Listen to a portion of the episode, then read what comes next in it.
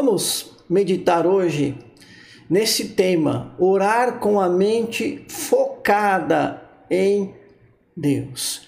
Na mensagem anterior, nós estudamos nas Escrituras a importância de orar com um coração quebrantado. Então, essa é uma importante regra da oração. Na verdade, é essencial, uma regra essencial da oração. Orar com o coração quebrantado. E hoje, nesse, nesse, nessa mensagem, eu quero trazer aí mais uma, digamos, regra né, da oração nesse tema, orar com a mente focada em Deus. O que é que isso significa? O que, que isso quer dizer? Então, nós vamos ler alguns textos, fazer breves comentários para que você depois, importante, coloque isso em prática né, durante a sua suas orações, na sua vida de oração, na sua vida devocional. Então eu quero começar com a leitura de dois salmos. Primeiro, o Salmo 130, versículos 1 e 2. Você pode acompanhar a leitura ou você pode fazer a leitura comigo, como queira. E diz assim, o Salmo 130, 1 e 2: Das profundezas clamo a ti, Senhor. Escuta, Senhor, a minha voz. Estejam alertas os teus ouvidos às minhas súplicas. Olha que o salmista aqui está fazendo uma oração. O salmo é uma oração, ele está descrevendo o seu momento de oração, né? Muito claro isso no versículo 2. Escuta, Senhor, a minha voz, né? Então é ele buscando a Deus em oração, é ele clamando ao Senhor, como eu faço, como você faz, quando nos dirigimos a Deus para orar, buscamos a Sua presença, falamos com Ele, colocamos diante dele aquilo que há no nosso coração. Nós oramos em diversos momentos, né? em diversos momentos da nossa, da nossa vida, em diversas situações. É... E olha que interessante o momento do salmista. Das profundezas clamo a ti. Note que essa profundeza é o salmista se considerando, sabe, como que dentro de, de um buraco, num lugar ali muito difícil, um momento de grande cogitação, de grande perturbação, um momento de uma experiência que ele vivia muito difícil, uma experiência emocional muito difícil.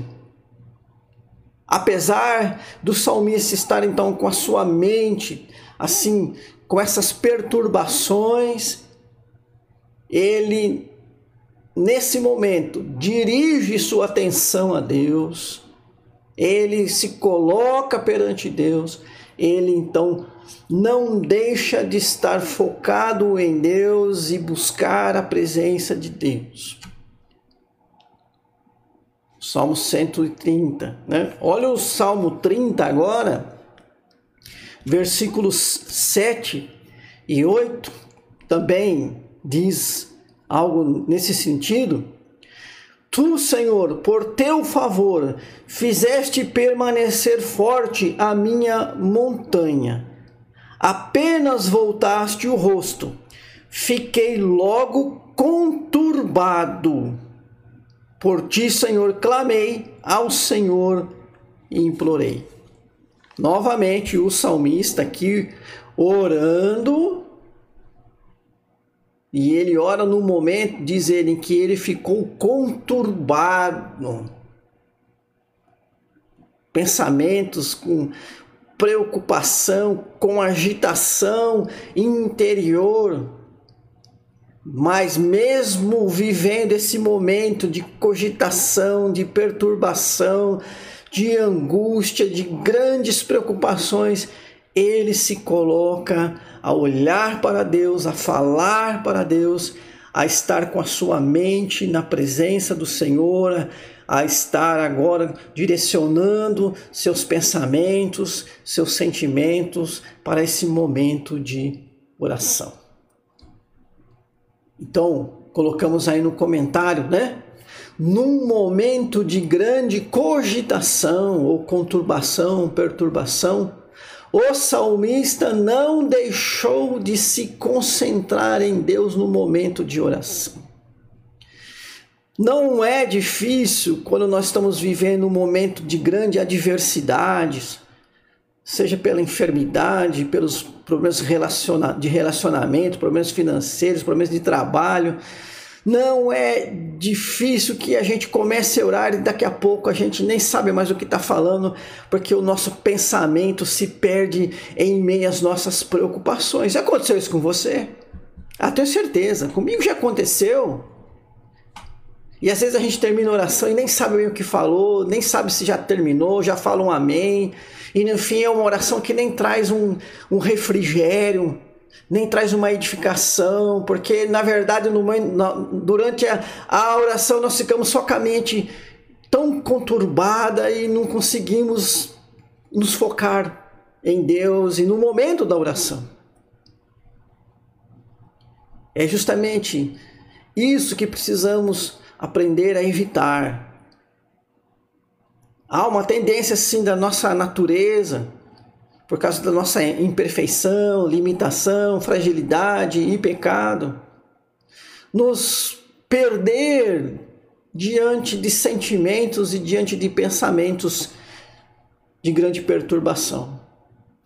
Mas olha, oração é estar na presença de Deus, é um momento de tão, tão grande privilégio, é uma oportunidade que nós não devemos deixar passar e não aproveitar ao máximo. Então, concentre-se, limpe a sua mente, até porque o salmista, até porque Paulo nos ensina a lançar, né?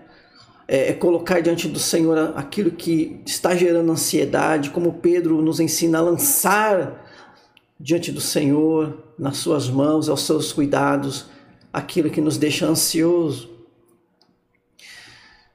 Tem aí uma é, uma palavra de Calvino, nesse mesmo slide, olha aí embaixo aí. Ele diz assim, olha, tratando da oração, ele diz assim: devemos manter nossa mente desembaraçada de todas as solicitudes e cogitações carnais, pelas quais nossa mente poderia ser desviada e impedida de considerar bem e puramente a Deus.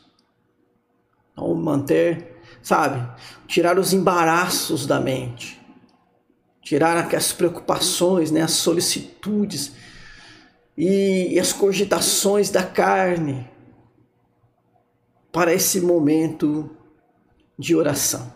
Então nós vimos em dois salmos que isso é possível, que salmistas fizeram isso e nós também podemos e devemos fazer.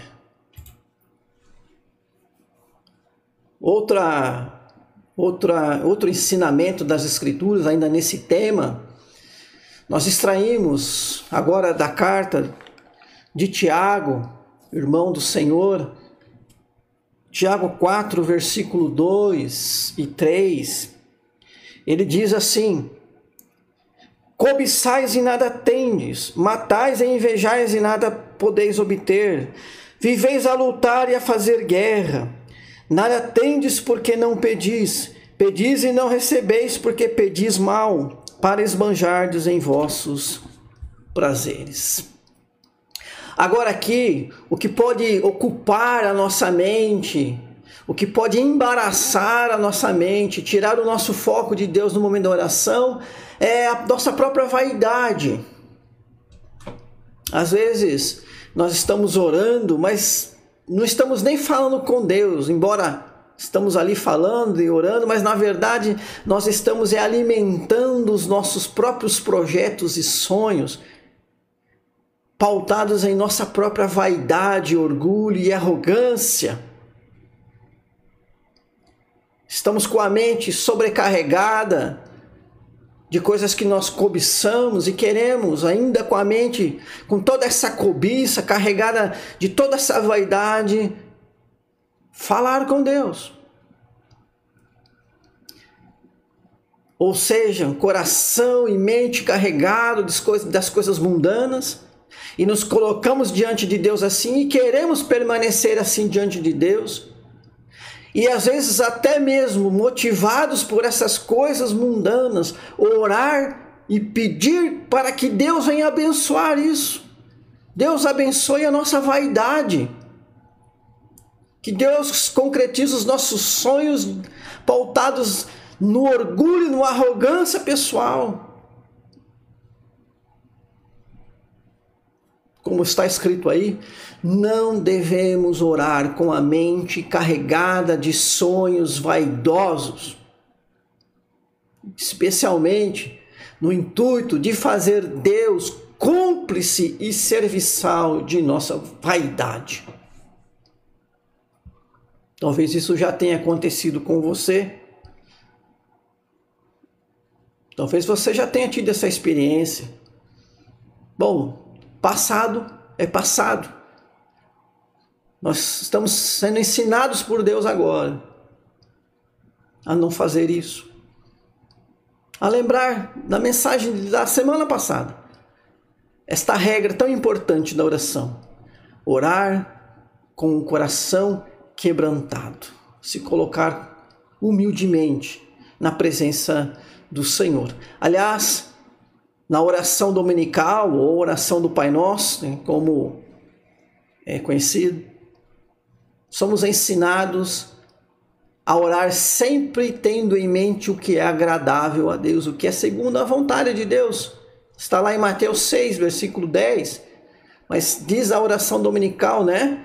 é, seja feita a tua vontade, assim na terra como nos céus.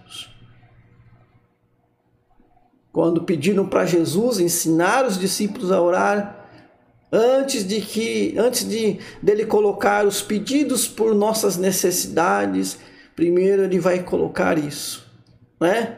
Que o nome de Deus seja santo e lógico, então que esse nome né, seja reconhecido santo através da nossa santidade, que venha o reino dele, né, então que pessoas se convertam e que nós né, vivamos e manifestemos esse seu reino neste mundo e que a vontade de Deus seja feita. Que o que nós mais queremos é a vontade de Deus para nós. Então não são as nossas os nossos sonhos vaidosos, não são aquilo que nossa mente, na sua arrogância e orgulho, tanto deseja e que muitas vezes queremos que Deus nos dê e concretize em nossas vidas. Não. É a vontade de Deus. Então, na hora da oração, é focar a nossa mente em Deus. Qual é o seu propósito para a nossa vida? Qual a missão que Ele nos deu? Para que nós estamos aqui? e como devemos viver esta vida que Deus graciosamente nos permite diariamente. E um último texto, também importante dentro desse tema, nós encontramos lá no profeta Jeremias, profeta Jeremias, capítulo é, 29, versículos 12 e 13. Diz assim: então me invocareis, passareis a orar a mim e eu vos ouvirei. Buscar-me-eis e me achareis, quando me buscardes de todo o vosso coração. Então, está lá o profeta trazendo a palavra do Senhor, é a palavra do Senhor que está dizendo então, né, olha, vocês vão me buscar, vocês vão me invocar e eu vou ouvir, vocês vão me buscar e eu vou ouvir a oração de vocês quando isso for feita, feito de todo o coração. Todo o coração. Então, agora aqui não é só no sentido de pensamento, mas também de sentimentos e afetos, que o coração ele é a sede interior onde pensamentos, sentimentos, é, afetos estão presentes. Afinal, Deus nos fez assim, seres que pensam, seres que sentem, seres que têm emoção, que têm afetos, seres que têm vontade. Nós somos assim. E somos assim não é por causa do pecado. Deus nos fez assim. Mas isso, pensamento, sentimento, afeto, vontade, pode ser colocado a serviço do pecado. Mas na hora da oração, aliás, em nenhum momento isso deve acontecer. E na hora da oração precisamos tomar cuidado que o nosso coração, ou seja, nossos pensamentos, nossos sentimentos, nossos afetos, nossa vontade, tudo isso esteja direcionado a Deus. Então, do mesmo modo como devemos direcionar nossa inteligência a Deus pela oração, o mesmo devemos fazer com nossos afetos e vontade. Na, na oração, devemos nos colocar integralmente na presença de Deus. Né? Então não é só o corpo, aquela oração que a gente faz da boca para fora, talvez para as pessoas né, virem, ó, oh, ele está orando, fulano ora, mas se é da boca para fora, não é só pensamento, inteligência, racionalidade. Não é só sentimento também. E não é só vontade, é tudo. Temos que nos colocar integralmente na presença do Senhor. Né? Então, irmãos e irmãs, o momento de oração é momento de nos desligar das, daquilo, do, da circunstância, do, do, do que estiver ali ao nosso redor, se desligar disso e nos concentrar e nos colocar assim com a mente focada em Deus.